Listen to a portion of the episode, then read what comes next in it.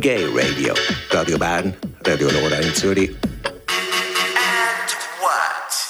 Thema heute im Gesundheitsmagazin von Tuten und Blasen in Zusammenarbeit mit dem Checkpoint Bern und der AIDSIF Bern ist Partnerinformation versus Ping-Pong-Effekt. Im Studio der Wudri Rim. Hallo Wudri, schön bist du da. Hallo Dani, merci für die Einladung. Was versteht man unter Partnerinformation?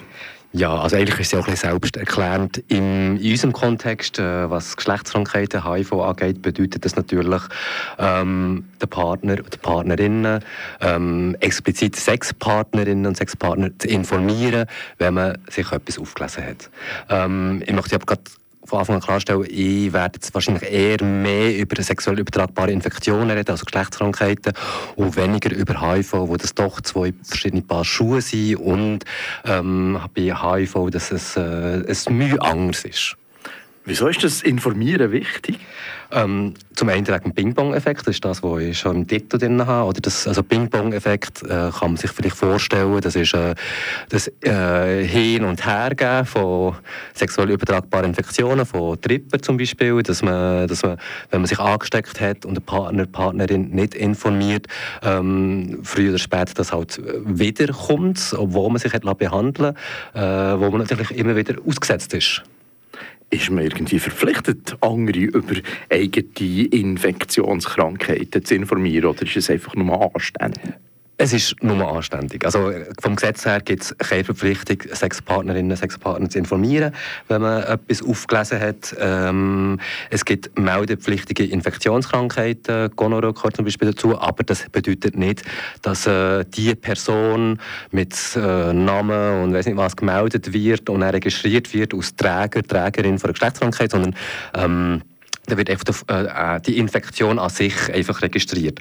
Ähm, aber sonst vom Gesetz her gibt es keine Verpflichtung, irgendjemandem etwas zu sagen, wenn man etwas hat. Also, ähm, es ist eher anständig einfach und, und unter anständig, das, äh, also es ist sogar mehr als anständig, es ist auch äh, zum äh, Eigennutz, kann man sagen. Ähm, zum einen, wo man eben nicht muss fürchten, dass man wieder angesteckt wird, wenn man mit der Person äh, wieder sexuellen Kontakt hat, aber auch einfach um die Infektionskrankheit in der Community einfach auch äh, zu verhindern, also die Ausbreitung dort zu verhindern, das ist natürlich auch ganz wichtig. Ähm, früher oder später kommt es äh, vielleicht zurück, äh, das weiß man nie, wer mit wem alles Sex hat und von dem her ist es, äh, ist es sicher wichtig, dass man ähm, informieren. Bei HIV ist es halt noch so, sage jetzt gleich, ähm, solange man undetectable ist, solange man äh, keine Risikosituation eingeht, also äh, auch geschützten Sex hat, muss man niemand informieren über seine HIV-Infektion ich stelle mir das ja äh, irgendwie schwierig vor. So, ja, so Schatzi, was ich noch wollte sagen. Wo kommt man mit Informationen über? Oder wie, wie gibt es Unterstützung? Jetzt zum Beispiel bei euch? Ja, genau. Also, ähm, jemandem etwas sagen, das fällt sicher nicht äh, jedem gleich einfach. Äh, das ist, da ist viel Scham dabei, da ist viel Hemmung dabei. Es ist sicher ein Unterschied, ob man jetzt in einer, äh, in einer Partnerschaft lebt und sich außerhalb hat angesteckt, äh, ohne dass das abgesprochen ist. Also zum Beispiel, wenn, wenn es jetzt eine geschlossene Beziehung ist, ähm, viel einfacher fällt es ganz vielen schwulen Männern, die in einer offenen Beziehung leben, wo, ähm, wo das einfach, äh, ja, wo, wo das wie halt äh, dazu gehört, dass man, dass man das Risiko eingeht. Ähm, und wenn wer Single ist, dann fällt es sicher noch viel einfacher. Äh, es gibt Unterstützung, also man kann bei mir sicher äh, da Inputs holen, Motivation holen, die nötigen Informationen holen für, äh, für das Gespräch. Ähm, wenn es um HIV geht, da würde ich gerne einfach an meine Kollegin Aline Schultes verweisen, die den Bereich Leben mit HIV tut, äh, leiten bei uns. Sie ist da Spezialistin, was äh, Partnerinformation bei HIV angeht. Ist komplizierter, braucht sicher viel mehr Überwindung. Und dann gibt es noch so Tools auf, äh, auf der Web, äh, auf Website, wie zum Beispiel äh, auf lovelife.ch. Da gibt es extra ähm, Möglichkeit, ähm, sich Briefe, SMS oder Mails, Vorlagen äh, abzuladen. Ähm, da muss man einfach nur die entsprechende Infektionskrankheit angeben und noch angeben, ob anonym oder nicht anonym. Da gibt es verschiedene Versionen. Also ich lese nur ein paar Ausschnitte raus aus einem möglichen Brief. Äh, zum Beispiel bei Gonorrhoe kann man, kann man dann einfach das verschicken und da steht dann drauf, seit wir uns das letzte Mal gesehen haben, wurde bei mir Gonorrhoe festgestellt. Und dann noch ein paar Informationen zu Gonorrhoe und dann weiter. Auch Auch wenn du keine Symptome hast, ist es möglich, dass du infiziert bist. Deshalb ist es wichtig, dass du dich untersuchen und allenfalls behandeln lässt. Und kommt wieder der Teil über HIV, äh, über Gonorrhoe, sorry. Und am Schluss noch, es tut mir leid, dass ich dir diese Nachricht übermitteln muss. Für deine Gesundheit und um die Ausbreitung der Infektion zu stoppen, ist es aber wichtig, dass du es weißt. Also das sind so ein paar äh, Bausätze, die, die helfen. Das kann man natürlich selber noch äh, umschreiben, dass es ein bisschen eher passt. Ähm, das gibt es auch anonym, also anonyme Version am Schluss ist es egal, in welcher Form man es macht. Hauptsache, man macht es. Ähm, alles andere wäre einfach unfair. Man, äh, man ist selber sicher, wäre sicher auch froh gewesen, hat man vorher gewusst oder hat man die Information bekommen, du lass, vielleicht solltest du die mal untersuchen. Ähm, und ja, alles andere wäre einfach nicht anständig, finde ich. Wie reagieren die Leute, wenn sie hören, dass das Gegenüber sich jetzt mit einer Geschlechtskrankheit angesteckt Ja, ich denke, viele haben auch Ängste oder Befürchtungen, dass es sehr abtörnend ist, wenn man da kommt und hey, äh, das Date von, von letzter Woche irgendwie anschreibt und dann muss ich sagen, du lass äh, Syphilis oder Gonorrhoe ist das Thema. Ähm, aber äh, grundsätzlich sind die Leute dankbar. Das, das merke ich auch in den, in den Beratungsgesprächen bei mir.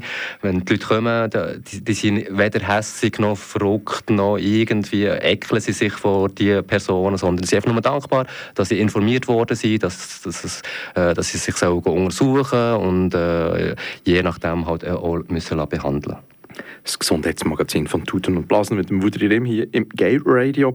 Ähm, wo kann man sich untersuchen, wenn es beißt? genau, hier also auf Platz Bern gibt es verschiedene Orte, wo man das kann machen kann. Ähm, zum einen bei uns. Also seit, äh, seit letztes Jahr im Sommer bieten wir ja auch Untersuchungen auf äh, andere sexuell übertragbare Infektionen wie äh, Tripper und Chlamydien und und und und an. Ähm, das kann man bei uns machen auf, äh, auf Selbstkosten einfach. Dann gibt es noch die Möglichkeit, äh, die Infektiologie im Inselspital, die kann ich sehr empfehlen, die Adresse. Das sind halt echt Spezialisten, Spezialistinnen, was Geschlechtskrankheiten angeht, die wissen, wie untersuchen. Und das gilt natürlich auch für die niedergelassenen äh, Spezialistinnen auf Platz Bern. Äh, Fragezeichen oder ähm, Klammern würde ich eher die Hausärztinnen setzen auch wenn die in ganz vielen Lebenslagen die Ansprechstelle ist. Ähm, ich mache halt wirklich die Erfahrung, sie sind nicht wirklich bewandert, was Geschlechtskrankheiten angeht. Und äh, es, äh, sie, Untersuchungen sind zum Teil nicht zielführend, Beratungen sind nicht zielführend. Die Leute kommen am Schluss gleich zu mir und dann äh, muss ich mit der Schulgeschichte anhören, was, was, sie, was ihnen, wie sie beraten worden sind. Ähm, ich treffe natürlich nicht auf jeden zu, aber Infektiologie oder sexuell übertragbare Infektionen, HIV, das ist ein Spezialgebiet und eine Generalistin oder Generalist äh, kann auch nicht alles wissen. Von dem her äh, wirklich äh, eher zu uns kommen für die Beratung oder wirklich Infektiologie oder Spezialisten gehen. Was muss man beachten, wenn man so eine schlechte Diagnose hat bekommen? Ja, also äh, sicher erstmal ähm, behandeln. Wenn man wirklich diagnostiziert bekommt, äh, die Diagnose bekommen hat, so rasch wie möglich behandeln. Das ist sicher nicht etwas, was man einfach äh, sollte aussitzen sollte. Ähm, nach der Behandlung gilt eine siebentägige, also mindestens siebentägige Sexkarenz. Da muss man sich zusammenreißen. Äh, Wenn es nicht geht, dann mindestens äh, mit Kondom. Ähm, aber äh, ich denke, das ist, das ist durchaus äh, machbar. Sieben Tage jetzt mal. Jetzt, äh, muss man halt mit sich selber spielen und nicht äh, als Date machen. Und ähm, eben Info an Sexpartnerinnen, das ist ganz wichtig. Ähm, je nachdem äh, wenn es zwischen der, wenn man zum Beispiel weiss, okay, mein fester Partner, meine feste Partnerin habe ich ganz sicher angesteckt oder höchstwahrscheinlich angesteckt, kann man auch schauen mit dem Arzt, dass man vielleicht Medis mitbekommt, wo man Partner, Partnerin geben kann. Also, die, die, dass die sich gar nicht muss untersuchen muss, so, sogenannte Blindbehandlung, wenn die Wahrscheinlichkeit sehr hoch ist, dass die es ja, sich also auch hat. Wenn es weniger der Fall ist, dann muss man, würde ich sagen, kommt bei uns vorbei, dann muss man zusammen schauen, wann ist der richtige Zeitpunkt für diese Personen zu untersuchen. Es ist nicht immer sinnvoll, am Tag darauf das alles zu machen, sondern da muss man ein bisschen an das diagnostische Zeitfenster denken. Ähm, das, das, so Sachen, das ist ein Beratungsthema bei uns. Genau. Sieben Tage ja noch. Beim Blutspenden muss ich zwölf Monate warten. Zwölf Monate, genau. Was ist so deine Meinung zu dem? Dass man jetzt, ja, das ja, also, ist das ein ähm, richtiger Schritt in die richtige Richtung? Glaube es nicht. Ich, ich finde es nicht. Es, es ist sehr äh, Alibi, äh, Alibi Pseudo entgegengekommen. Also, das ist jetzt einfach meine persönliche Meinung. Ähm, äh, äh, ich finde, es, es tut überhaupt nicht, äh, überhaupt keinen Fortschritt bringen. Man tut da immer noch Unterschied machen zwischen äh, Personen, also wo gleichgeschlechtlich Sex, also explizit Männer, die Sex mit Männern haben, und Heterosexuelle, die äh, auch ein sexuelles Leben haben und auch sexuell aktiv sind. Und man tut dort Gefahrenlage unterschiedlich setzen. Klar, Statistik zeigt schon, dass schwule Männer eher betroffen sind von HIV. Aber ähm, das heisst nicht, dass es auch unter schwule Männer gibt, die ganz sicher wissen, dass sie HIV-negativ sind. Sei es, weil sie einen zuverlässigen Test haben gemacht sei es, weil sie in ihrer, äh, ihrer Beziehungsform leben, wo das gar nicht möglich ist, sich mit HIV anzustecken. Ähm, das alles trägt die neue Regelung, die am ab Juli, glaube ich, 2017 äh, kommt, ähm, gar nicht Rechnung. Also das ist wirklich eine Alibi-Geschichte. Ich hätte mir gewünscht, man wäre da ein bisschen offensiver gegangen und hätte wirklich auf das Verhalten ähm, sich konzentriert, weniger auf die sexuelle Orientierung, ähm, wie es zum Beispiel auch wie, äh, bei Blut, äh, also äh, Stammzellen, äh, Blutstammzellen, wenn ich es richtig sage, äh, Spende äh, der Fall ist. Dort spielt sexuelle Orientierung keine Rolle, dort spielt es keine Rolle, ob man aus Mann Sex mit einem Mann hat. Ähm, es also das ist natürlich auch medizinisch eine andere, andere Geschichte sicher auch, aber ähm, es, gibt, es gibt gute, zuverlässige Tests, die man kann machen kann und es gibt Massnahmen, die man kann treffen kann, um das Risiko für Empfängerinnen von Blutprodukten äh, so zu reduzieren, dass auch äh, schwule Männer können Blut spenden Von dem her, also, also, nein, also ich halte nicht viel davon. Mhm. Wir haben vorhin von Geschlechtskrankheiten geredet, das ist ja auch etwas, das nicht nur schwule Männer bekommen, oder? Genau, und darum habe ich mich auch bemüht, äh, heute auch von, gegen von Partnerinnen und Partnern zu reden, reden. Ähm, es ist jetzt nicht ein explizites MSM-Thema oder nur etwas, was schwule Männer angeht. Ähm, Paninformation, Geschlechtskrankheit, das geht alle an, äh, auch äh, heteros heterosexuelle Allgemeinbevölkerung. Äh, da muss man natürlich auch wieder Statistiken hinzuziehen. Wahrscheinlichkeit ist höher bei aber das hat ganz verschiedene Faktoren. Das ist multikausal und äh, nicht einfach nur, weil man schwul ist, hat man das automatisch höchste Risiko. Da muss das entsprechende Verhalten natürlich auch äh, da sein. Wie sieht so Behandlung aus jetzt von einer Geschlechtskrankheit? Das, da kann ich ähm, eine gute Nachricht geben, das ist relativ einfach. Also, äh, die bakteriellen Infektionskrankheiten wie Syphilis, Gonorrhoe, Chlamydien, die kann man mit Antibiotika heilen.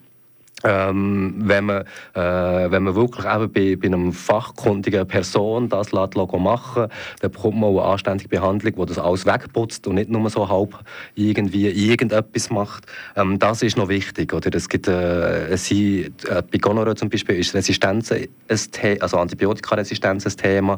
Von dem her ist es wirklich wichtig, dass man, dass man da mit einer fachkundigen Person äh, sich äh, zu Hilfe holt. Ähm, sicher nicht einfach irgendwelche Medis selber einwählen, einwerfen, die man gerade noch daheim hat. Oder äh, wenn man, es gibt immer wieder, ich bin immer wieder erstaunt, wie viele Leute, Ärzte und Ärztinnen aus, im Kollegenkreis haben und dann irgendwie so ein Rezept bekommen, ohne, äh, ohne dass die wirklich Ahnung haben. Ähm, also solche Sachen da rate ich explizit ab. Ähm, Behandlung kann auch sein in Tablettenform, Pulverform oder je nachdem auch Spritzen in, in die Muskeln. Das ist bei Syphilis zum Beispiel der Fall. Aber ähm, ja, zumutbar. Danke, Udrin, für die Erklärungen zum Thema Partnerinformation von Tuten und Blasen in Zusammenarbeit mit dem Checkpoint Bern und der ECF Bern ist das im Gay Radio auf Radio Rabe. Die nächste Ausgabe von Tuten und Blasen gibt es in einem Monat wieder und Infos zum Checkpoint Bern findest du unter checkpoint-be.ch.